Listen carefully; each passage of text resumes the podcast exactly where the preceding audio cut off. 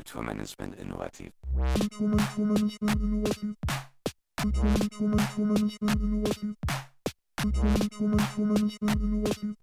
Kulturmanagement innovativ. Herzlich willkommen zu unserem Podcast Kulturmanagement innovativ Kontakt. Ein Projekt der Hamburg Open Online University von und mit Studentinnen des Instituts für Kultur- und Medienmanagement an der Hochschule für Musik und Theater in Hamburg. Mein Name ist Eva Hüster. Und ich bin Joyce Dietrich. Und diesmal entfernen wir uns etwas weiter vom Institut KMM und sprechen mit Professor Dr. Uwe Schneidewind. Uwe Schneidewind ist Wirtschaftswissenschaftler und seit November 2020 Oberbürgermeister von Wuppertal für die Grünen.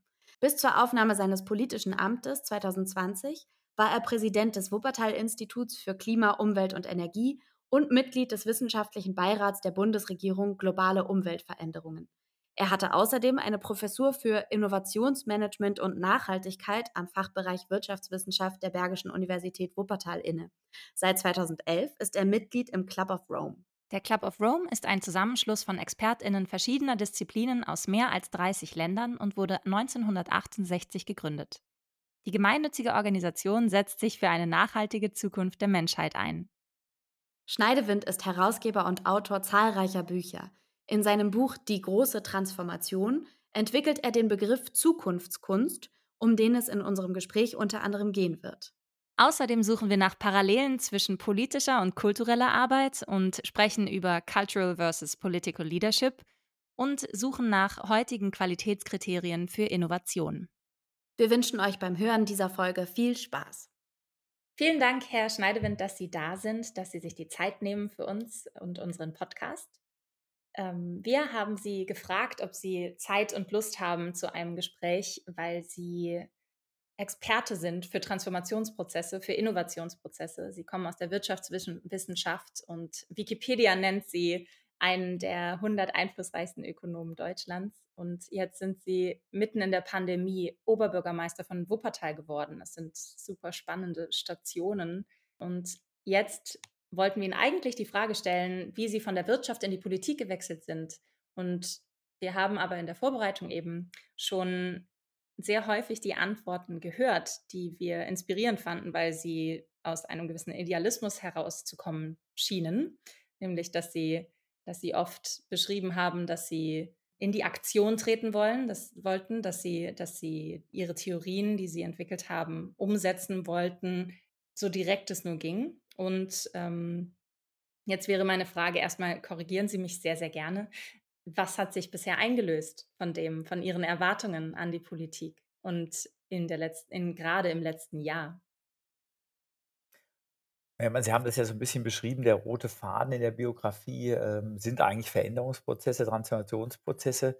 Ich bin eben ja auch deswegen in der Wirtschaftswissenschaft, eigentlich in der Managementwissenschaft gelandet, ähm, weil ja auch das Orte sind, wo es darum geht, äh, wie man in den Managementwissenschaften so schön sagt, produktive soziale Systeme zu gestalten. Also immer wieder zu sehen, wie wirken äh, Menschen so zusammen, dass am Ende äh, Mehrwerte, Güter, Dienstleistungen, ein anderes Miteinander ähm, herauskommt. Und das Interesse hat sich dann Stück für Stück erweitert, zu verstehen, wie wirken eigentlich Unternehmen im gesellschaftlichen Umfeld, wie verändern sich gesamte Gesellschaften, gerade vor dem Hintergrund äh, ganz äh, neuer Wertgerüste, in denen wir ja seit Ende des 20. Jahrhunderts leben. Also dieses Thema nachhaltige Entwicklung kam dann in den 90er Jahren in der Biografie hinzu. Äh, und das ist einmal intellektuell hoch anregend, ne? also weil das äußerst komplexe und vielschichtige Prozesse sind. Ähm, und äh, Städte sind äh, so ein bisschen die Kulminationsorte für Veränderung, weil das ja oft auch kulturelle Transformations- und Veränderungsprozesse sind. Es kommen neue Werthaltungen hinein, äh, ganz neue Muster des Miteinanders. Ne? Dieser ganze Prozess äh, moderner Zivilisation ist ja im Wesentlichen kultureller Veränderungsprozess. Und in Städten, die sind sozusagen die Hotspots, ne? also wo oft Vorreitergruppen aktiv sind, wo sich aber auch im Hinblick jetzt auf ökologische Fragen ganz viele äh, Herausforderungen ballen. Und darum habe ich in meiner Forschung gerade in den letzten zehn bis zwölf Jahren am Wuppertal-Institut haben wir viel mit Städten und Stadtveränderungsprozessen gearbeitet. Und als dann die Frage an mich kam, würden Sie sich denn vorstellen, auch Oberbürgermeister in Wuppertal zu werden, dann war das zuerst mal eine Überraschung, ne, weil das war jetzt nicht eingepreist in der eigenen Biografie, aber das einfach als so ein Zeichen gedeutet habe, wenn man eine solche Chance bekommt und auch Menschen, die sich jetzt in so einem System auskennen, sagen, Sie könnten vermutlich ein guter Impuls auch hier für unser konkretes städtisches System sein, so eine Chance äh, dann auch zu ergreifen. Also das, das ist sozusagen der rote Faden. Ja, und in der Frage, was ähm, hat sich da in den letzten anderthalb Jahren erfüllt? Also das, das liegt wirklich auf sehr unterschiedlichen Ebenen. Das eine äh, sind ja jetzt äh, äußere Erfolge, was, was hat man selber durch Anstöße verändert? Äh, und äh, das andere ist ja eher auch die Frage, was hat man eigentlich nochmal an so ganz neuen Einsichten bekommen äh, in dieser Art äh, der, der Veränderungsprozesse. Und ähm, beides hängt natürlich eng zusammen, weil gerade die Oberbürgermeisterrolle ist ja eine äh, extrem äh, aufgeladene. Ne? Also ich merke das immer gerade, wenn man mit äh, Kindern zusammen ist. Ne? Ein Oberbürgermeister kann sich jeder was drunter vorstellen. Das ist der Chef der Stadt. Ne? Das ist der, der alles macht, dass es in der Stadt gut oder nicht so gut wird. Haben dann viele Benjamin Blümchen vor Augen. Ne? Da kommt der Oberbürgermeister nicht ganz so gut weg. Ne? Aber das ist eben die Identifikationsfigur oft noch viel mehr greifbar, als wenn du jetzt Kindern über irgendwelche Landesminister oder Bundesministerinnen sprichst. Und auf der anderen Seite äh, ist so eine Oberbürgermeisterrolle natürlich in ganz, ganz viele Randbedingungen eingebettet. Ne? Man äh, manchmal äh, überrascht ist, wie ohnmächtig diese Rolle eigentlich ist. Ne? In der Frage Abhängigkeit von politischen Mehrheiten, Zusammenarbeit in einem Verwaltungsvorstand mit Dezernentinnen und Dezernenten, die andere Parteibücher haben, manchmal oft mehr gegen einen als für die Stadt und einen selber arbeiten. Und ähm, das äh, schafft dann für Veränderung natürlich ganz, äh, ganz besondere äh, Bedingungen.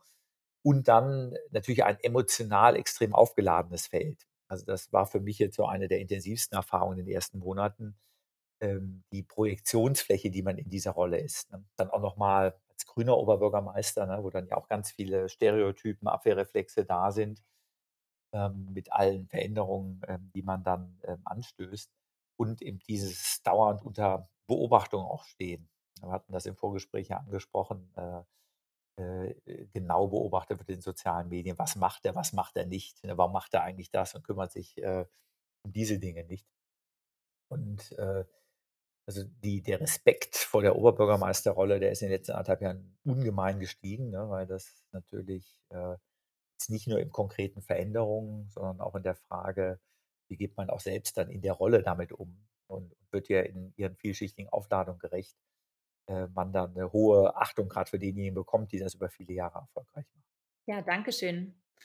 Ähm, vielleicht zum Verständnis, warum das auch inter so interessant ist, weil natürlich in unserem Studiengang wir auch zu Führungskräften ausgebildet werden und das in das großer Teil auch des Studiengangs ist, dass wir über Leadership nachdenken, Cultural Leadership im Speziellen, aber generell Leadership und wir natürlich ganz viele Theorien uns anschauen und lernen und dann eben in die Praxis irgendwann gehen werden oder teilweise auch schon gehen und ähm, da eigene Erfahrungen machen. Und da, deswegen ist das interessant zu hören. Und eben, wie Sie sagen, die Oberbürgermeisterrolle ist eine sehr, da hat man irgendwie ein bestimmtes Bild dazu, genau wie Sie sagen.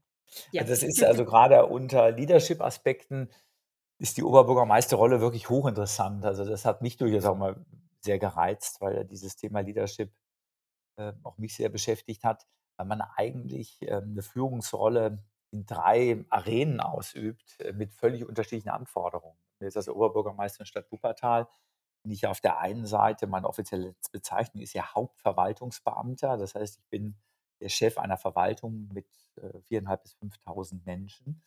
Ähm, und eine Verwaltung äh, ist ja eine Organisation, die besonderer Form, ne, auch Ordnungsmäßigkeit, Berechenbarkeit erzeugt. Da ist man noch sehr stark bei Max Weber und so grundlegenden Organisationsprinzipien zum Teil ein sehr hierarchischer Modus ne, und ganz bestimmten Erwartungshaltungen, die dann mit dem Chef einer solchen Verwaltung verbunden sind. Zum anderen hat man natürlich in der Rolle als Oberbürgermeister so ein Political Leadership. Es geht ihm darum, äh, Mehrheiten äh, zu formen äh, und immer wieder zu sehen, wie man die Mitglieder eines Rates, Ratsfraktionen gewinnt. Und so eine politische Logik, ähm, das, das läuft nach völlig anderen Regeln. Also das muss ich zum Teil jetzt auch manchmal sehr schmerzvoll erfahren. Ne? Also wenn so Kategorien, Macht, Positionierung von Parteien, äh, Sachaspekte dann oft ein ganzes Stück überlagern. Äh, und das dann wieder eine völlig andere Form von Leadership ist. Also man merkt auch, warum Political Leadership oft etwas ist, was man dann manchmal wirklich gut gelernt haben muss von der Jugendorganisation in irgendwelchen Parteien.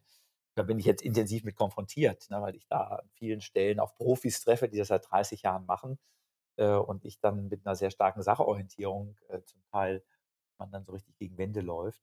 Äh, und das Dritte ähm, ist natürlich so ein Leadership in eine Stadtgesellschaft hinein. Gerade eine Stadt wie Wuppertal, schwierige finanzielle Situation, äh, lebt natürlich äh, von seinem Engagement der Zivilgesellschaft, von Unternehmen.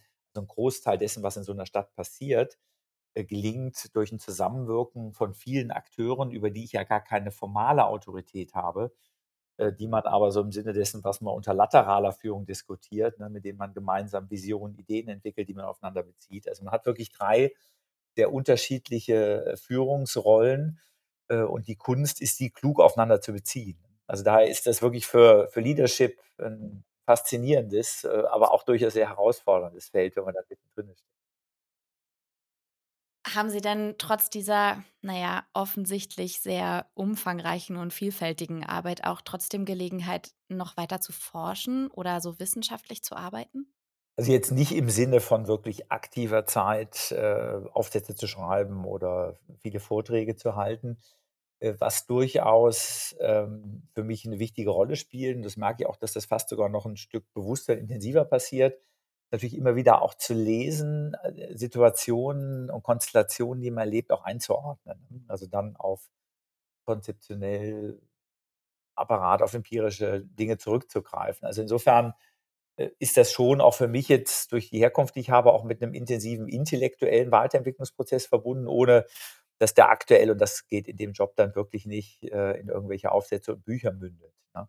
Aber in dem Nachdenken über Veränderungen und Transformation, gerade jetzt in so einem politischen und urbanen Kontext, äh, also werde ich zurzeit nicht dümmer. Also es ist jetzt nicht so, dass man durch Umschalten im Praxismodus ähm, intellektuell verflacht, sondern äh, durchaus extrem anregend ist. Und gleichzeitig ähm, ist das natürlich auch eine, äh, eine, eine Herausforderung, ne, weil ähm, es gibt jetzt ja nicht so viel klassisch Intellektuelle, die Oberbürgermeister, Oberbürgermeister sind. Ne? Und dadurch auch schnell ein Fremdeln entsteht. Ne? Das, und die Frage, äh, nimmt er das eigentlich ernst genug? Ne? Also indem er dann vielleicht sogar aus seinem eigenen Scheitern gelegentlich sogar intellektuell Nektar saugt. Ne? Also das ist auf einer Habitusebene ist das durchaus äh, auch eine Herausforderung. Der ohnehin vorher nicht in der Lokalpolitik in Wuppertal aktiv war, äh, auch die, für die Verwaltung neu bin. Also ich bin ohnehin Fremdkörper in Corona hineingekommen. Ich merke, äh, für diese herausfordernde Führungsaufgabe ist Vertrauen eine zentrale Kategorie. Ne? Also, und wenn du jemanden nicht kennst, die nicht in vielen Konstellationen über Jahre erlebt hast, ähm, fehlt diese Vertrauensbasis, die es dann leichter macht, bestimmte Handlungsweisen, das Sprechen, ähm, Aussagen einzuordnen. Und auch eine ganz, ganz wichtige Erfahrung, dass äh, ich eben auch verstehe, warum es zum Teil wirklich auch gut ist, wenn Menschen, die ja, seit ihrer Geburt in der Stadt leben, vielleicht sich seit 30 Jahren lokalpolitisch engagieren, Oberbürgermeister, Oberbürgermeister werden, ne, weil da ist dieses Grundvertrauen, das Kennen da, das kann auch umschlagen, ne, es kann dann, können dann unwahrscheinlich viele über Jahre gewachsene Wunden, Abwehrreflexe, Stereotypen auch präsent sein, die das Zusammenarbeiten erschweren. Aber es ist eben auch eine Herausforderung, wenn da sozusagen gar nichts ist. Ne? Als unbeschriebenes Blatt jetzt in so ein System eintaucht. Also auch das ist eine hochinteressante äh, Erfahrung. Ja. Wir fragen immer gerne, weil unser, äh, unser Podcast handelt ja eben auch oder hat sogar im, Na im Namen äh, innovativ, also Innovation. Was ist Innovation? Fragen wir gerne jeden Gast. Auch weil dieser Begriff ja durchaus zu einem Buzzword ein bisschen geworden ist und gerne überall dabei ist und überall daneben steht. Und ähm, ja, was bedeutet Innovation für Sie?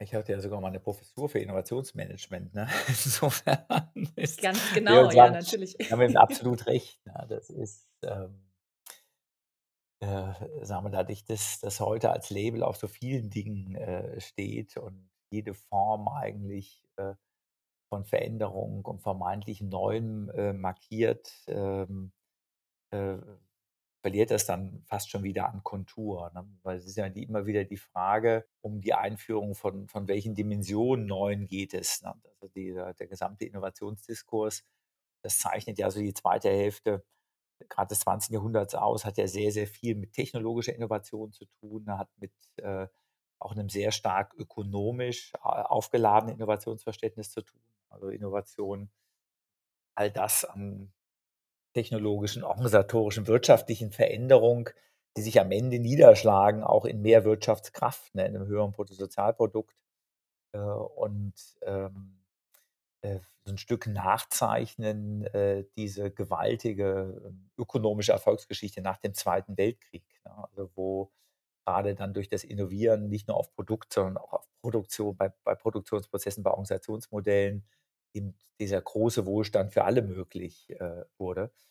Und wir jetzt ja in eine Phase hineinkommen, äh, wo diese Form von Innovation zunehmend ins Leere läuft ne? oder Nebenwirkungen erzeugt, wo wir uns fragen, äh, ist das eigentlich ähm, noch ähm, die richtige Innovationsagenda, die wir verfolgen? Ne? Also wir jetzt hatten gerade letztens mal ein Gespräch mit Unternehmen wie Flink, die jetzt ja sagen, Auslieferdienste von Lebensmitteln, das revolutionieren, fast irgendwie 900 Millionen Venture Capital eingesammelt. Ne? Also das sind die großen Innovationsthemen. Und wenn man sich ein bisschen zurücklehnt und fragt, okay, äh, womit erzeugen wir heute Innovation, dass ich mich jetzt gar nicht mehr aus dem Haus bewegen muss. Ne? Also Bequemlichkeitskultur noch stärker Weg bekomme, wie mit all den Nebenfolgen zu tun haben, jetzt von ökologischen Randbedingungen bei vielen anderen Innovationen äh, abgesehen oder der Automobilindustrie. Ne? Das ist noch Innovation, das ist nur noch größeren SUV zu bauen und den dann mit geschicktem Marketing äh, in den Markt zu drücken in der Zeit, wo wir wissen, dass wir längst eine neue Mobilität brauchen. Ähm, also da merkt man, diese einfach lineare Fortsetzen der Innovation verliert an Bedeutung und diskutieren sehr viel mehr plötzlich über soziale Innovationen. Also was sind eigentlich Formen des Zusammenlebens, die äh, ein ganz anderes Wohlstandsverständnis äh, zugrunde liegen haben, ne, in dem soziale, ökologische Werte eine zentrale Rolle spielen und plötzlich die technologische Innovation gar nicht mehr im Zentrum steht, sondern es darum geht, ähm, die Art äh, des Miteinanders in einer völlig neuen Form zu organisieren, Institutionen zu revolutionieren. Ne, wenn wir, dann brauchen wir nicht sowas wie ein Grundeinkommen, ne, um andere Motivationen zu stärken. Wie machen wir unsere Sozial- und Altersversicherungssysteme wachstumsunabhängiger? Ne? Wie schaffen wir resiliente Ökonomien? Das sind ja jetzt, sagen wir mal, die, die äh, aktuellen Innovationsdiskurse, die ja dem bisherigen zum Teil auch komplett ähm, entgegenstehen. Ne? Und insofern steht äh, der Innovationsbegriff immer wieder dafür zu fragen, wie schaffe ich eigentlich durch Veränderung eine, ja, angemessene Antworten auf, auf, auf die aktuellen Herausforderungen ähm, der jeweiligen Epoche und Zeit. Ähm, das sind heute eben zum Teil wirklich ganz andere Fragen, als es noch vor 30, 40 Jahren der Fall war. Und da kommt, also ich glaube, da kommt dann auch so eine spannende Brücke ähm, auch in den Kulturbereich ja mit hinein, weil ich plötzlich wenn ich sage, so was Lineares, ein Bruttosozialprodukt kann gar nicht mehr die Kategorie sein, brauche ich plötzlich vielleicht ganz andere ästhetische Kategorien, ne, um die Qualität von Innovationen zu beurteilen. Ne? Also was, was macht eigentlich ähm, ja, was Ausgewogenes, Angemessenes äh, aus? Und es ist natürlich wirklich auch spannend, Innovation im künstlerischen Bereich und ähm, wir, Kunst, das Schaffen von Kunst, äh, ist ja eigentlich per se ein innovativer Prozess, ne? neue Momente hineinzubringen über Kreativität, ganz Neues zu schaffen und dennoch dann ja immer wieder Gradmesser zu haben für die Qualität einer Innovation. Ne? Auch die Nachhaltigkeit, die Langlebigkeit von Innovationen. Ne? Das sind künstlerische Innovationen, die wirklich auch nachwirken. Wir merken, dass gerade wenn ich jetzt in Städten unterwegs bin, mir diese ästhetischen Kategorien über die letzten 20, 30 Jahre komplett verloren gegangen sind. Ne? Ich durch Stadtfluchten fahre, wo ich merke, dass jeder Quadratzentimeter von Gebäudeprojekten optimiert, um eine Eigenkapitalrendite zu optimieren. Und es ist nichts Schönes mehr an so einem Gebäude. Ne? Es geht wirtschaftlich auf, aber es hat keinerlei Ästhetik. Und das dann vergleiche mit anderen Bauepochen, ne? also wo dann auch so eine Dimension plötzlich noch eine Rolle spielte und man heute auch merkt, letztlich ähm, sind das sehr viel nachhaltigere, dann äh, in dem Fall auch architektonische Innovationen. Wie ich Plätze gestalte, wie ich mit Raum umgehe. Ne? Also wie, wie schaffe ich eigentlich wieder so einen, so, so einen ganzheitlichen Blick auf die Art, wie unsere Städte entwickeln. Und daher habe ich, hab, ja, also habe ich dann automatisch dann äh, Brücken auch in den Bereichen. Das führt ja auch dazu, dass in der Stadtentwicklung Kulturschaffende, auch Kulturbüros plötzlich in eine sehr viel strategischere Rolle hineinrutschen, ne? weil, weil sie über ein Orientierungs- und Kategorien-Kreativitätssystem verfügen, das ähm, für eine Stadtentwicklung vielleicht das sehr viel wertvollere ist als nur die Maximierung der Gewerbesteuererträge. Hm. Ich äh, bin gerade unschlüssig, aber ich glaube, ich würde trotzdem, bevor wir da auch noch mal konkret nachfragen, ähm, also sozusagen das, was Sie ja jetzt schon die ganze Zeit sagen, wo Kultur Innovation mitprägt, würde ich eigentlich gerne erstmal die umgekehrte Frage stellen, nämlich glauben Sie, dass, also Sie als Politiker, der ja den, die Kulturinstitutionen in Ihrem Umfeld bestimmt auch kennen und mit denen im Austausch sind, glauben Sie, dass auch da Innovation vielleicht noch an anderen Stellen nötig ist? Also wir, man erlebt das ja in so einer Stadt sehr intensiv. Ne? Also weil wir, wir haben äh, gibt Schauspiel, Oper, Symphonie, Orchester, ne? sagen wir so, das klassische Repertoire an, an Institutionen äh, mit äh, in den letzten Jahren durchaus sehr innovativen Intendantinnen und Intendanten, ne? also die zum Teil auch Institutionen neu erfinden. Und das ist natürlich je nach Kategorie, ist das dann sehr unterschiedlich. Ne? So ein Format wie Oper äh, arbeitet natürlich sehr viel mehr in einem festgefahrenen Kategoriensystem. Und ähm, dennoch ist es dann gerade spannend, wenn sich ein solches Format öffnet und wir hier auch gesehen haben, dass das durchaus auch gelingen kann.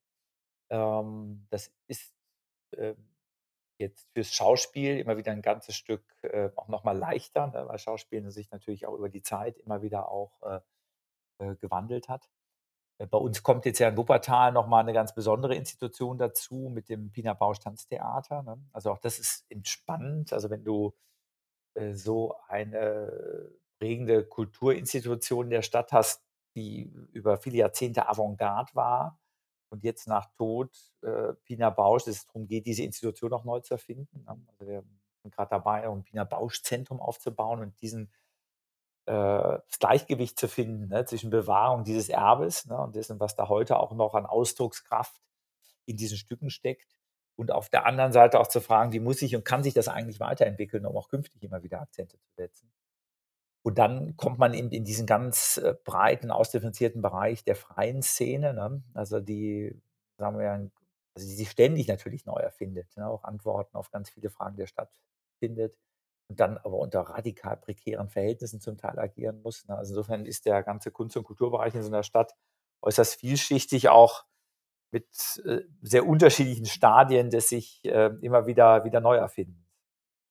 Das, äh, das habe ich gelesen. Ich bin gerade gar nicht mehr sicher, wo. Vielleicht sogar in Ihrem Buch, dass ja Wuppertal oder jedenfalls in der Auseinandersetzung mit Ihnen und dem Buch, dass äh, Wuppertal ja so eine Strategie, also so eine räumlich interessante Lage hat zwischen Düsseldorf und Köln und aber ein Bereich ist, wo zumindest vor ein paar Jahren noch die äh, Wohn- und Arbeitsraumpreise irgendwie erschwinglicher waren, als jetzt in diesen größeren, höher frequentierten Städten waren. Würden Sie sagen, dass das in Wuppertal eine, ein Alleinstellungsmerkmal ist oder ist das auch übertragbar? Weil mein Eindruck ist immer, also das, das hat ja so viel mit Orten zu tun, dass man das gar nicht generalisieren kann.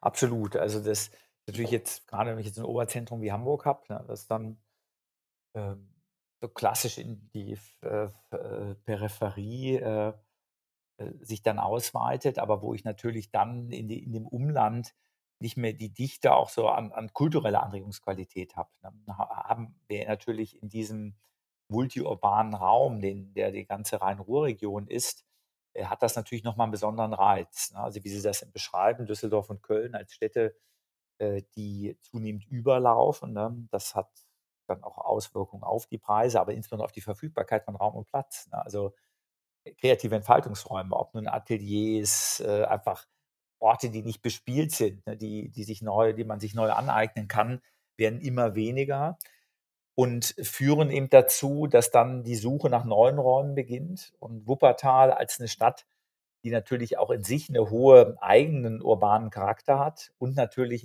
eine 100, 150-jährige Geschichte, auch immer wieder kulturelle Akzentsetzung. Ist ja nicht nur Pina Bausch, Else Lasker Schüler, Tony Craig, ähm, das auch was so in der Designtheorie passiert ist. Ähm, also das ist ein Ort, der ähm, jetzt durch seine Gegensätzlichkeit auf ganz, ganz vielen Ebenen immer wieder diese Anregungsqualitäten hat. Und damit hat man mit einer halben Stunde Zugentfernung vom Köln und Düsseldorfer Zentrum hat man eine eigene urbane Qualität. Und wir natürlich extrem davon profitieren, auch von den kreativen Milieus äh, hier im Gesamtraum, ne, die zunehmend Wuppertal auch als einen Ort entdecken, äh, in dem ganz andere Entfaltungsmöglichkeiten da sind, ähm, zum Teil als äh, in diesen ja, immer geringer werdenden Entfaltungsräumen in den großen Metropolen. Ne? Das ist dann in Hamburg äh, wieder eine andere Situation ähm, als in Berlin oder dann auch in München. Ne? Also daher ist das nicht beliebig äh, transferierbar, sondern hängt ja von Lage, aber natürlich auch historischer Aufladung und der Anregungsqualität äh, auch ab, weil jetzt in so einer klassischen Fürstenstadt, ne, wo das immer es gemächlich lief, immer Geld da war, das ist schon was anderes. In so einer Industriestadt, die sich mit all ihren Gegensätzen vor 200 Jahren neu erfunden hat, ne, das Manchester Kontinentaleuropas war, dieses ganze Elend hier als erstes auftrat, Leute wie Friedrich Engels hier wirkten, ne, die dann auch aber die ersten Sozialinitiativen auch entstanden. Also in dieser Stadt hat es ständig gekracht, ne, äh, allen Extremen. Sowas wie eine Schwebebahn ist ja Ausdruck einer auch ökonomischen Kraft. Ne? Also auf die Idee zu kommen, so ein Stahlgerüst ne, über so einen meandrierenden Fluss zu bauen, weil, weil sonst kein Platz mehr ist. Ne? Das ist ja so ein Ausdruck, man macht es, weil man es kann. Ne? Äh, weil man der ganzen Welt zeigen will, was möglich ist. Äh, und dann plötzlich ähm, 70 Jahre, 80 Jahre später einen Strukturwandel zu durchleben, ne, wo man von einer der reichsten Städte Deutschlands äh, zu, plötzlich einem der Armenhäuser wird. Ne? Und, und das ist natürlich diese Gegensätze, äh, die schaffen natürlich auch einen Raum, der, der extrem inspirierend ist, dann auch für die künstlerische Auseinandersetzung. Das hat ja auch dazu geführt, dass eine Pina Bausch Wuppertal nie verlassen hat. Also nicht, weil die so fantasielos war und dachte, Paris ist mir zu groß, ne, sondern weil hier sie wusste, sie hat, sie findet sie eine Qualität vor, äh, die sie auch in ihrem künstlerischen Tun äh, immer wieder inspiriert hat. Wenn wir jetzt nochmal zurückgehen zu, zu der andersrumen Richtung. Mhm. Ähm, also äh, da einmal vorweggenommen, uns ist in der Vorbereitung aufgefallen, dass es wirklich viele Parallelen gibt in, in ähm, Stichwörtern, die Sie benennen in Ihren, äh, in Ihren Schriften oder in auch Gesprächen, die man mit Ihnen angucken kann, von denen wir übrigens manche auch verlinken werden in den Show Notes, weil sie wirklich äh, sehenswert sind und anhörenswert. Also, äh, wenn man das alles konsumiert, dann merkt man, dass es so Überschneidungen gibt zu Kulturmanagement-Diskursen, was ja auch nicht überrascht. Zum Beispiel den Begriff der Haltung, der bei uns am Institut eine große Rolle spielt, den unser Studiengangsleiter Herr Zierold auch äh, in einer, also genau, mit einem großen Fokus bearbeitet, nämlich die Frage, also besser die These, dass eigentlich ohne eine vernünftige Haltung, ein Leitbild, kann man in diesen unsicheren Zeiten einfach keine Entscheidung treffen. Ähm, und weiter aber auch äh, überhaupt eben dieser große Fokus bei Ihnen auch auf Transformation, wie auch bei uns, Herr Zieroth eigentlich sagt, äh, Kulturmanager begleiten vor allen Dingen Kulturinstitutionen in Transformationsprozessen. Nichts anderes ist die Aufgabe oder wenig anderes. Inwiefern glauben Sie, ist denn Kultur für diese Transformationsprozesse hilfreich oder wichtig? Ich glaube, Kunst und Kultur hat ja immer schon äh, Transformationsprozesse intensiv begleitet. Ne? Also es waren ja oft, äh, sagen wir jetzt auch die künstlerische Avantgarde, die als erste ja, Dinge gesehen, in Bilder, in Töne, auch in andere Ausdrucksformen übersetzt hat, ne, die äh, dann äh, und ja auch deswegen dann heute oft im Nachhinein noch so prägend waren, ne, weil sie etwas auf den Begriff oder ins Bild oder ins Ton gesetzt haben, äh, was sich dann als eine prägende Zeitströmung ähm, ähm, gezeigt hat. Ne? Und, ich, und ich glaube, der, diese, diese Bedeutung von Kunst und Kultur als auf der einen Seite eine ganz besondere Beobachtungsinstanz. Ne? Also, dass man nochmal auf das, was da gesellschaftlich passiert, in, in ganz anderen, äh, unkonventionellen, originellen Formen schaut, weil darüber dann auch kreative Inspiration entsteht, aber eben auch als eine ganz besondere Ausdrucksinstanz. Ne? Also Ausdrucksmittel zu finden, äh, die ähm, weit über das hinausgehen, in dem ja die normale Auseinandersetzung dann mit Zukunftsentwicklung passiert. Ne? Ich kann ja, es geht also auch, wenn wir uns jetzt heute so Veränderungsprozesse anschauen, äh, die haben ja oft viel mehr mit Emotionen, mit Stimmung zu tun, ne? also mit äh, auch mit Energien, ne? also Kraftfeldern. Das, äh, das hat, äh, sagen wir mal, Qualitäten, die ich jetzt auf der Ebene von, von Worten und äh, zumindest in einem Sachaufsatz gar nicht in der Form fassen kann.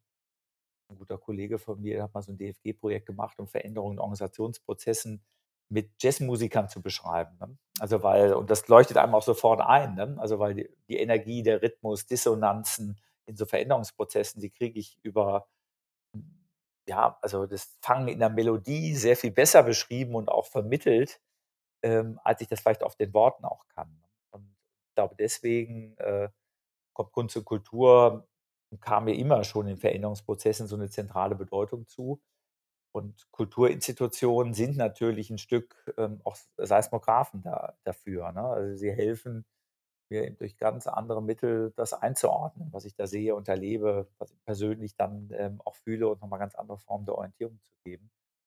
Und äh, gutes Kunst, Kulturmanagement ähm, nimmt diese Rolle einfach aktiv an ne? und, und äh, bringt Institutionen dann in die Situation, dieser Katalysator zu sein und daraus dann natürlich auch nochmal ähm, vielleicht Antworten zu finden auf die völlig veränderten Randbedingungen, unter denen man, unter denen man solche Kulturinstitutionen heute dann im Umfeld behaupten muss. Ne? Denn diese Veränderungen, äh, die sind ja nicht unabhängig da, sondern die betreffen natürlich auch die Kulturinstitutionen, ihre Finanzierungsgrundlagen, ne? die Art und Weise, dass sich Menschen bereit sind, dort, dort einzubringen dadurch entsteht, glaube ich, so ein ganz eigenes, äh, eigenes Wechselverhältnis. Das ist ähm, auch nochmal, ich, ich komme ja selber aus so einer Beobachtungsinstanz, Wissenschaft, die macht das ja zum Teil extrem privilegiert, ne? also auf irgendwelchen Lebenszeitprofessuren, ne? Äh, die Welt zu beobachten, äh, das, äh, das kann auch schnell zu einem abschlaffenden Blick führen. Während, Sie sagen, sich selbst in dieser Welt immer wieder in den Spannungsverhältnissen behaupten muss, bleibt, glaube ich, eine ganz andere Grundspannung im Positiven und natürlich auch mit all den negativen Effekten, die damit verbunden Sie haben ja diesen tollen Begriff Zukunftskunst geprägt. Oder ich weiß gar nicht, haben Sie den sich ausgedacht oder entwickelt? Ja, also der, der ist schon ähm, jetzt äh, über uns mich damit hineingekommen. Ich weiß noch, wir haben ähm, immer mit dem englischen Begriff äh, Transformative Literacy gearbeitet. Ne? Also sagen wir, die dieser Literacy-Begriff im Englischen, äh, der, der ist ja eigentlich ein sehr wertvoller, weil der wirklich ja jetzt nicht nur so eine formale Sprachbeherrschung bezeichnet, sondern auch so eine Art Kontextsensibilität. Und dadurch hat er ja in viele Bereiche Einzug gefunden, ne? so Computer Literacy, äh, Future Literacy und wir, wir haben mit so einer Transformative Literacy gearbeitet, also diese Literacy mit Transformationsprozessen umzugehen.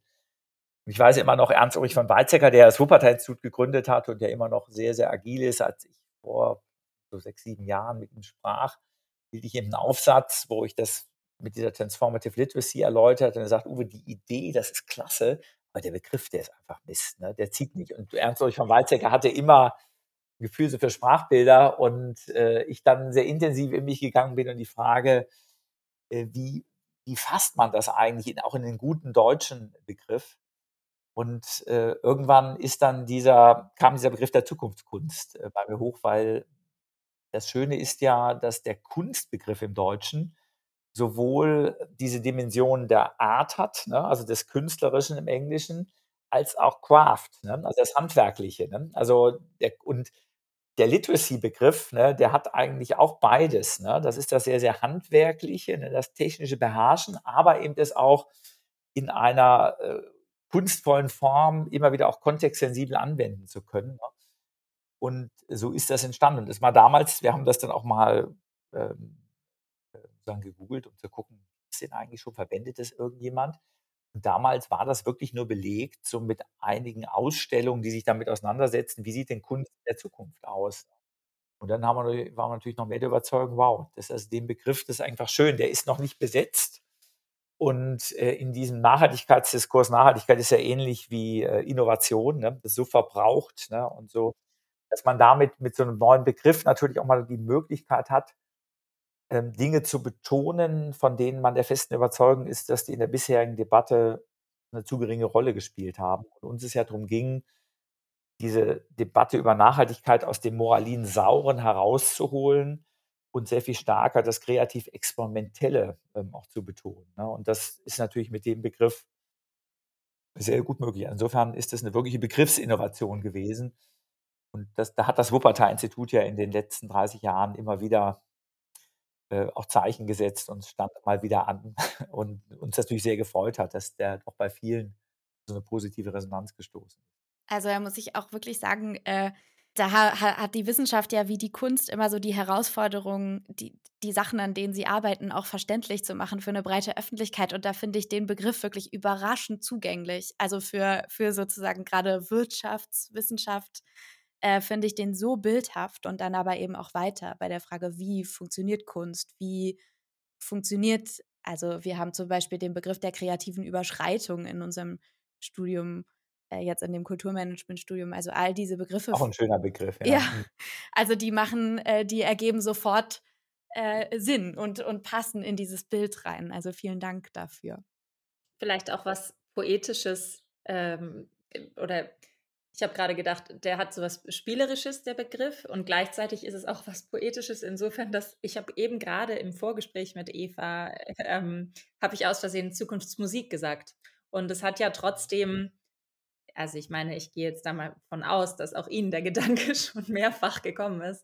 Ähm, das ist so was Schönes, weil der, dieser Begriff ja was ganz Tolles ist. Also Zukunftsmusik steht ja für Hoffnung und für, für ja, was Neues, Kreatives und Wachstum in einem positiven Sinne, nehme ich mal an. Und genau, also deswegen äh, finde ich schön, also was der für Assoziationen weckt. Aber ja, aber gerade wenn man jetzt in die äh, unterschiedlichen ähm, auch Kunstgattungen geht. Ne? Äh, das, äh, ich finde, das ähm, ist eben auch wirklich reizvoll zu sehen, in welchen künstlerischen Ausdrucksformen äh, man bestimmte Formen von Transformationsprozessen äh, gut gefasst bekommt. Ne? Also wir haben ja auf dem Buch äh, jetzt einmal des Wuppertalsbezugs wegen, weil Tony Craig eben aus Wuppertal herauswirkt, aber diese Arbeit und der Bildhauerei, ne, das Arbeiten mit Materialien, ähm, das hat für mich eben jetzt für solche komplexen Transformationsprozesse immer eine sehr hohe äh, Inspirationskraft gehabt, weil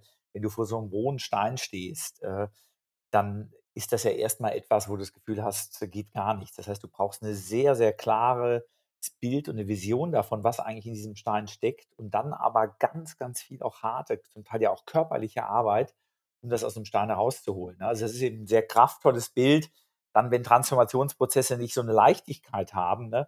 sondern klar ist, dass das über Jahre, vielleicht auch Jahrzehnte intensives Arbeiten ist, aber dennoch nie die Idee davon verlieren darf, äh, was, was da eigentlich ähm, auch drin steckt und sich dann vielleicht zum Teil aber auch im Prozess modifiziert, weil man merkt, dann entdeckt man jetzt Härten in dem Material, an die man nicht anders herankommt und sie dann wieder kreativ ähm, bearbeiten muss.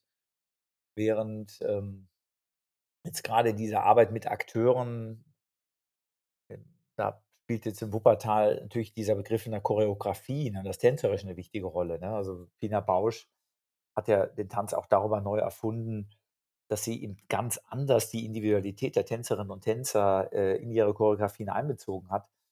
Ich oft eben so eine Oberbürgermeisterrolle auch zum Teil so verstehe. Du hast in so einer Stadt einfach ganz viele Tänzerinnen und Tänzer mit sehr unterschiedlichen Ausdrucksstärken, ihren eigenen Individualitäten. Und am Ende geht es eben darum, eine Choreografie zu schaffen, die diesem einzelnen Raum gibt und dennoch äh, etwas zu erzeugen, was dann in diesem Zusammenspiel sehr, sehr viel mehr ist. Also man hat je nachdem, und so ist das mit der Zukunftsmusik, je nachdem, was man Bezug hat, ist, äh, ja, also ist vermutlich fast schon Instrumenten dann vielleicht auch abhängig. Ne? Also wo hast du Improvisationsmöglichkeiten, wo bist du mehr beschränkt durch die Ausdrucksmöglichkeiten? Und das schafft, äh, also das schafft, glaube ich, eine gewaltige Spiel- und Kreativitätswiese, ähm, das dann auf, auf unterschiedliche Kunstformen äh, zu übertragen. Ja, da steckt aber auch, finde ich, noch was drin, zumindest in den beiden Beispielen, nämlich, dass man von dem ausgeht, was man hat. Also diese, ja, das haben, also auch da ein Begriff aus unserem Studium Effectuation, auf den wir kürzlich gestoßen sind, viel zu spät, liegt aber auch an unserer Studienplanung, ähm, der, der sich sehr stark damit beschäftigt, dass, äh, dass man eben ähm, äh, ressourcenorientiert arbeitet, also ausgeht von dem, was da ist, ein Stein oder das Tänzerensemble, Tänzerinnenensemble. Also ja, ähm, Sie kriegen ja wirklich eine tolle Begriffswelt, ja. ich jetzt sagen. Im Ruhestand studiere ich nochmal bei Ihnen. Das ist ja wirklich ein reicher Fundus. Genau. Ja, weil, ähm, wie Sie das auch sagen, ne, die, also gerade das ist natürlich in der politischen Arbeit äh, auch zentral, Begriffe zu prägen, ne, die für viele Menschen anschlussfähig sind. Ne? Und da ist das natürlich das, was wir jetzt hier machen, schon ein sehr herausfordernder Diskurs. Ne? Also wenn ich jetzt mit einer breit in der Stadtgesellschaft agiere, da haben äh, die Menschen natürlich so viel andere, sehr viel grundsätzlichere Probleme, ne? dass solche Kategorien und Begriffe, die uns jetzt inspirieren, ähm, viele eher den Reflex auslösen, wovon redet der Mann, der soll mal Deutsch reden. jetzt endlich mal die Straße vor der Haustür saniert bekommen. Und das ist natürlich aber auch wieder hochinteressante ähm, jetzt äh, Spannungsverhältnis, also wie viel Komplexität in der komplexen Welt kann ich jetzt eigentlich auch in einem demokratischen Prozess ähm, Akteuren zumuten ne? und, und, wie kann das gelingen? Ne? Denn das ist, da merke ich eben schon die Inszenierungsmechanismen jetzt auch ähm, im politischen Prozess folgen natürlich ganz anderen Mustern und sind jetzt nicht immer komplexitätsadäquat. Ne? Und das aushalten zu können, dass man einfach sieht, boah, das, das ist schon komplizierter, aber wenn ich es versuche so zu transportieren, wie sie es mir darstellt, dann habe ich schon verloren. Ne? Und, äh, und da können äh, gute Sprachbilder und Begriffe, die äh, einem zumindest eine Ahnung davon geben, da ist vielleicht noch mehr hinter und es lohnt sich intensiver damit auseinanderzusetzen, können da total wertvoll sein. Wo wir gerade schon bei äh, Begrifflichkeiten sind, eine Überleitung. Ähm, und zwar also erstmal gibt es diese These, wir haben uns ein bisschen mit Netzwerktheorie beschäftigt, aber wirklich nur in den Ansätzen. Und ähm, da gibt es eine These, eben, dass aus neuen Beziehungen Neues entsteht. Es kann natürlich auch aus alten Beziehungen Neues entstehen. Jetzt aber hier die Frage, KulturmanagerInnen werden in dem Zuge auch als Masters of Interspaces bezeichnet, als MeisterInnen der Zwischenräume. Generell kann man das sicher auf Manager, reale Positionen übertragen und sicherlich auch, wage ich mal zu behaupten, auf PolitikerInnen, nehme ich mal an. Ähm, trotzdem hier die konkrete Frage, wo sehen Sie denn noch Potenziale an genau dieser Schnittstelle zwischen Kultur und Politik? Jetzt haben wir die einzelnen Stationen quasi und ihre Bedeutungen erläutert und darüber geredet, aber trotzdem was kann es noch für Schnittstellen geben, die mehr, die mehr genutzt werden könnten? Das ist ein schöner, auch schönes Bild, diese Masters of Interspaces. Denn das, da haben Sie natürlich äh, durchaus recht im Hinblick auf äh, die Vielfalt der, der Kontakte ähm, und Sphären, in die man eintaucht, sind da Politik und Kunst durchaus auch vergleichbar. Ne? Gerade jetzt in so einer sehr vielfältigen Bund-Stadt-Gesellschaft. Das gilt jetzt sicher nicht jetzt für jedes Politikfeld. Wenn ich jetzt Fachpolitiker und Politiker bin und Wissenschaftspolitik mache, dann habe ich natürlich nur mit einer bestimmten Gruppe zu tun, aber jetzt in der Lokalpolitik und als Oberbürgermeister bist du natürlich wirklich mit allen Teilen der Stadtgesellschaft äh, in Beziehung. Und ähm, Künstler und Künstler, die das eben aktiv suchen, weil sie eben wissen, da ist so eine hohe Anregungsqualität dahinter, sind ja in der gleichen Situation. Der Unterschied ähm, ist natürlich der, dass Künstlerinnen und Künstler immer wieder äh, das Besondere suchen können, das eben, was dann nochmal eine ganz eigene Qualität erzeugt.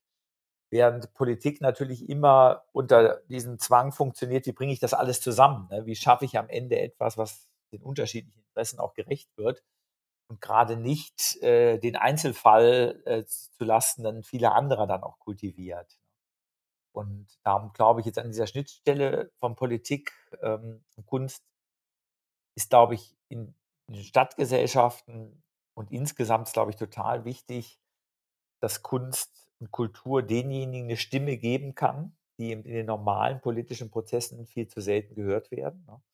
Also da, da leistet Kunst, glaube ich, eine ganz wichtige Brückenfunktion. Wir haben das bei uns in Wuppertal mit vielen ähm, Projekten auch der freien Szene, ne, die in dann auch herausfordernde Stadtteile gehen und plötzlich Menschen eine Stimme geben und auch mal eine Bühne, die sonst immer hinten überfallen und das dann auch zurückspielen ähm, in, in, in äh, städtischen Alltag.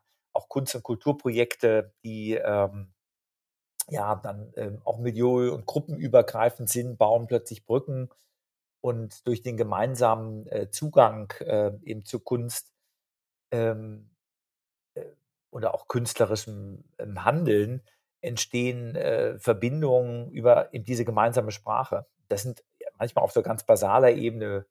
Wir haben in Wuppertal, gibt es auch in vielen anderen Städten so eine Singpause, also wo äh, Gesangstrainer und Trainer in Grundschulen gehen ne, und dann über mehrere Wochen immer 20 Minuten mit den Schülerinnen und Schülern zusammen üben. Und dann gibt es so ein großes Abschlusskonzert in unserer prachtvollen historischen Stadthalle mit einer tollen Akustik. Und da singen dann diese ganzen sechs- bis neunjährigen ne, und aus so einer ganz bunten Stadtgesellschaft ne, ein Potpourri an Liedern. Und das ist so verbindend, weil du merkst, sie sind mit aller Energie dabei.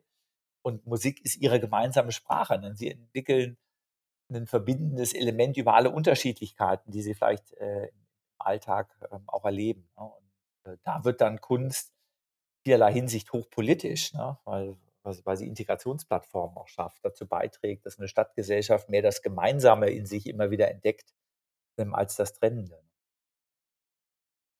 Ja, da wird man wirklich noch eine ganze Reihe weiterer Beispiele finden.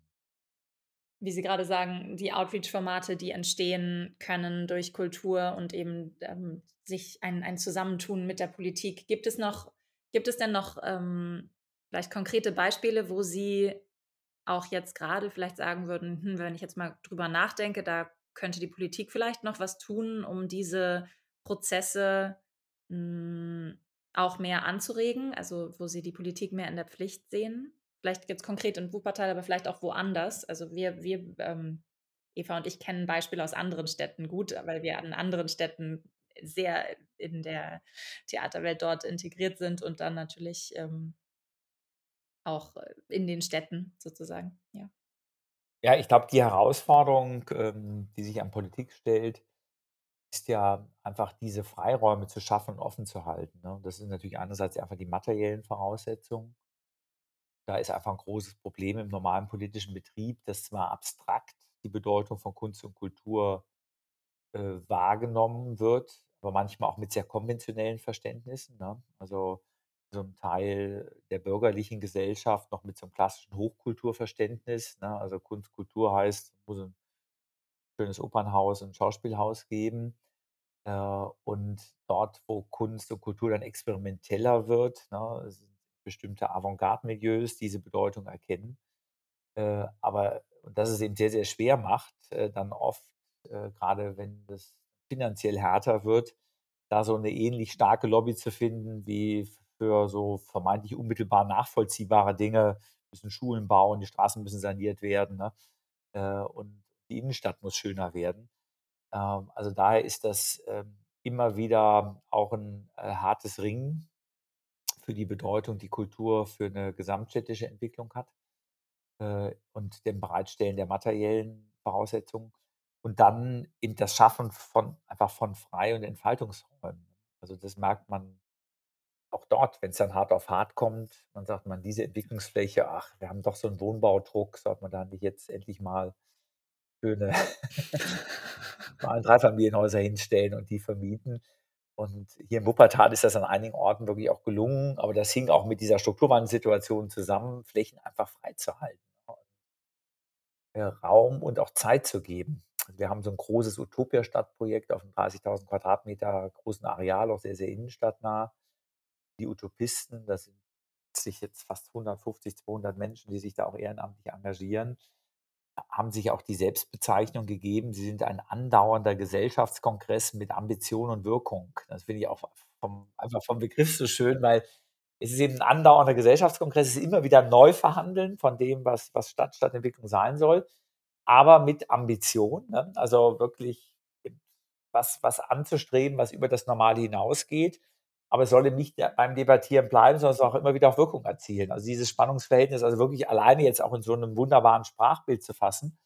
Und äh, das war zum Teil ein sehr, sehr harter Kampf, weil äh, tolles Gelände, ne, da decken sich viele Investoren die Finger, die sagen, boah, also wenn wir da jetzt wohnen oder Gewerbe entwickeln, dann ließe sich das toll vermarkten sowas freizuhalten und plötzlich zu spüren, was dann für völlig neue Qualitäten für die Stadtentwicklung in so einem Raum entstehen. Ja.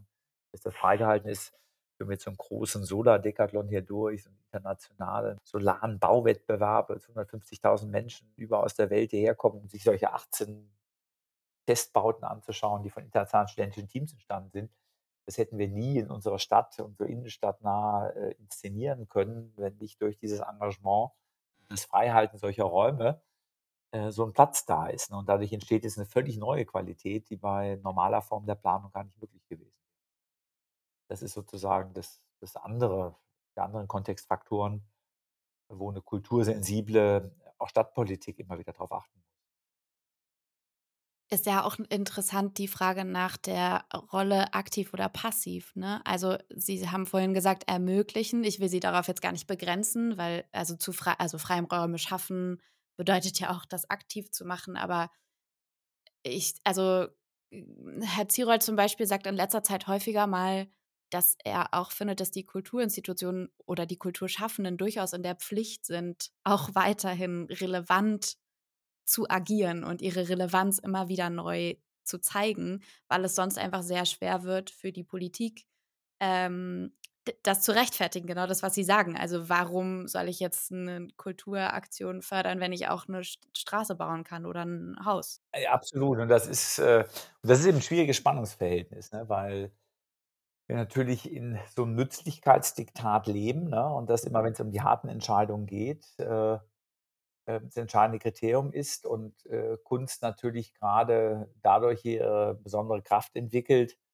äh, dass sie sich davon Stück unabhängig macht. Ne? Also dass sie eben nicht nur in funktionalistischen Dimensionen denkt und gleichzeitig, wenn sie sich komplett äh, äh, davon frei macht, äh, es plötzlich extrem schwierig ist, selbst für diejenigen, die sie unterstützen wollen, in so einer Zeit enger werdenden Ressourcen das zu machen. Und dieser, dieses äh, Spannungsverhältnis gut auszutarieren, das ist sicher auch eine herausragende Anforderungen an Kulturmanagerinnen und Manager der Zukunft. Ne? Also wie, wie halte ich so einen Freiraum in so einer Institution offen und schaffe es dennoch, die gesellschaftliche Bedeutung der Institution immer wieder deutlich zu machen. Also die Wissenschaftseinrichtungen, das ist ein ähnliches Thema, auch mit den gleichen internen Debatten. Ne? Von Wissenschaft muss völlig frei sein, sonst steht kein neuer Gedanke.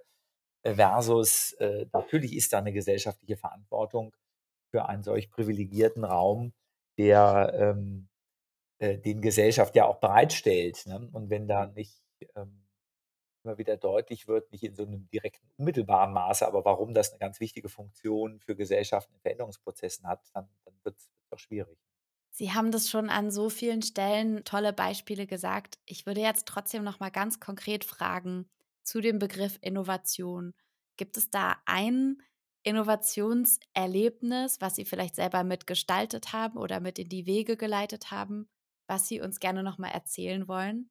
Ja, also ich äh, bin jetzt ähm, dieses Beispiel der Utopia-Stadt, ähm, äh, die ich gerade skizziert habe, das hat mich schon extrem geprägt. Nicht ähm, als etwas, äh, was wir selber auf den Weg gebracht haben, aber wo wir eben was vorgefunden haben hier in der Stadt und äh, dem Ganzen, dadurch, dass wir eben auch äh, Begriffe gegeben haben, ne? also neben der Zukunftskunst hat ja im Wuppertal-Institut waren wir ja auch sehr stark prägend in dieser Idee des Reallabors, ne? also das Schaffen solcher geschützten Räume, in denen das Experimentieren in einem reflexiven Modus stattfindet. Und äh, wir in dieser engen Zusammenarbeit mit der Utopia-Stadt, weil das wirklich klassische urbane Innovation war, ein Innovationsraum, in der intensiven Zusammenarbeit, damals im Wuppertal-Institut, aber aus der Universität heraus, das zu verstärken, Legitimationskontexte zu geben, auch natürlich zum Teil auch einfach basal Forschungsmittel einzuwerben, ne, um äh,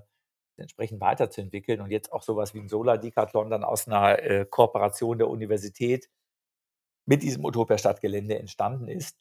das ist eigentlich eine, so eine Innovationsdynamik, auch im Zusammenspiel sehr unterschiedlicher Akteure, die mich extrem inspiriert hat, ne, weil da immer wieder deutlich wurde, was, was da passieren kann, äh, wenn ähm, im, im, urbanen Raum sehr unterschiedliche Formen von, von Akteuren mit verschiedenen Zugängen zusammenkommen und ein verstärkender Moment entwickelt und mich eben auch überhaupt mit motiviert äh, hat, jetzt Oberbürgermeister einer Stadt zu werden, ne? weil wir gerade in Wuppertal ganz viele dieser Konstellationen haben und das Gefühl, da ist noch viel, was sich heben lässt und jetzt in so einer Art Choreograf der Stadt zu sein, ähm, auch wenn die Oberbürgermeisterrolle oft eine sehr viel basalere ist, äh, das war eigentlich so ein, äh, so ein mit, mit so einer hochinteressante äh, auch Motivation. Also von daher ist, wenn ich jetzt auf die letzten Jahre schaue, all das, was hier um die Utopia-Stadt herum passiert ist,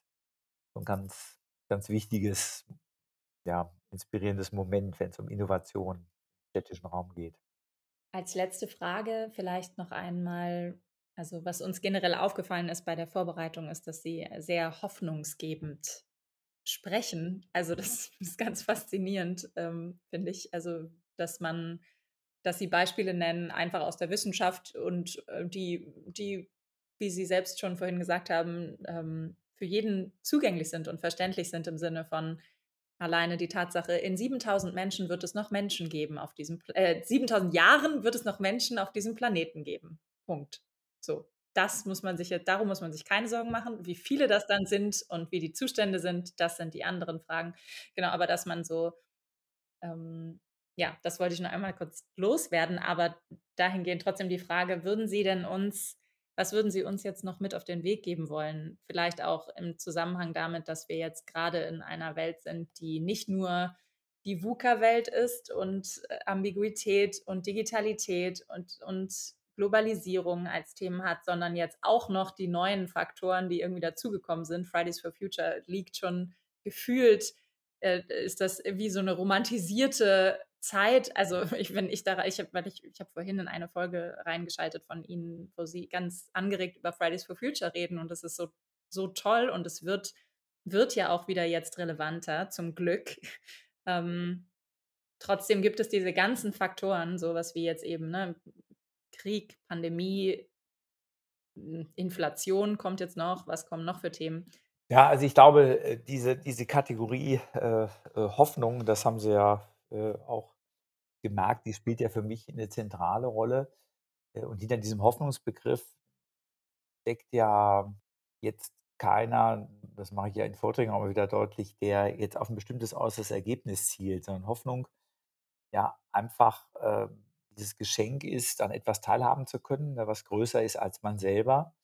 Äh, und dieses Teilhaben können ähm, ähm, eigentlich äh, jeden Tag dann wieder das Kraft, die Kraftquelle ist. Das kann man jetzt religiös oder christlich äh, fassen. Ne? Da sind das dann solche Kategorien wie Gnade. Ne? Du bist dir einfach bewusst, dass du ähm, in etwas Teil hast, das weit über dich hinausreicht. Und das ist dann äh, Kraft und Hoffnungsspender. Aber man kann das natürlich auch ganz sehr viel nüchterner aus einer humanistischen Perspektive sehen. Äh, und das ist, glaube ich, jetzt auch für Menschen, ähm, die künstlerisch äh, unterwegs sind, durchaus ja auch sehr, sehr zugänglich. Ne? Also wenn du im Musizieren merkst du ja plötzlich, du bist Teil von etwas.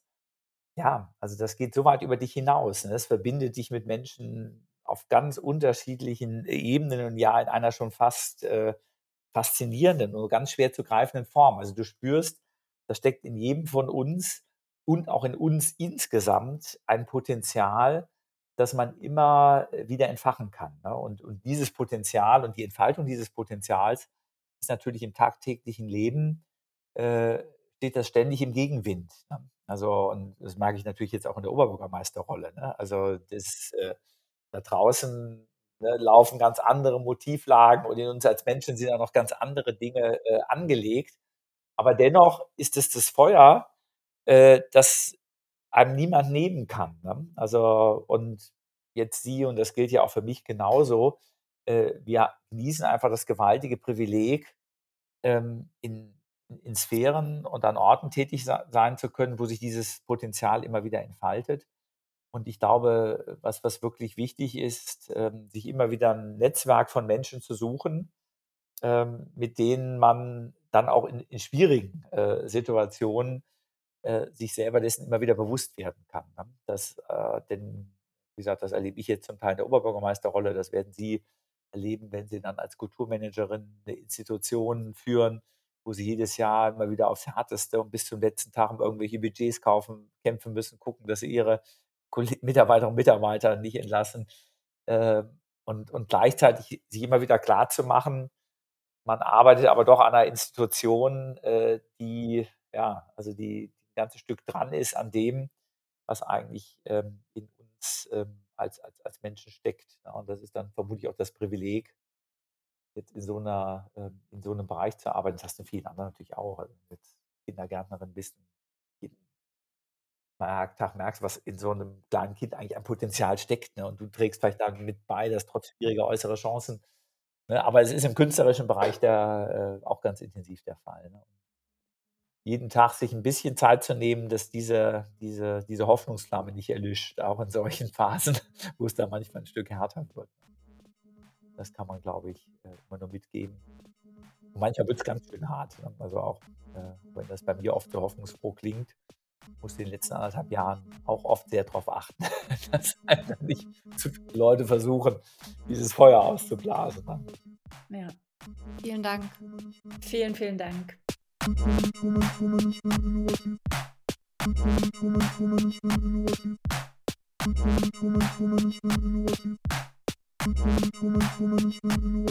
Kulturmanagement innovativ.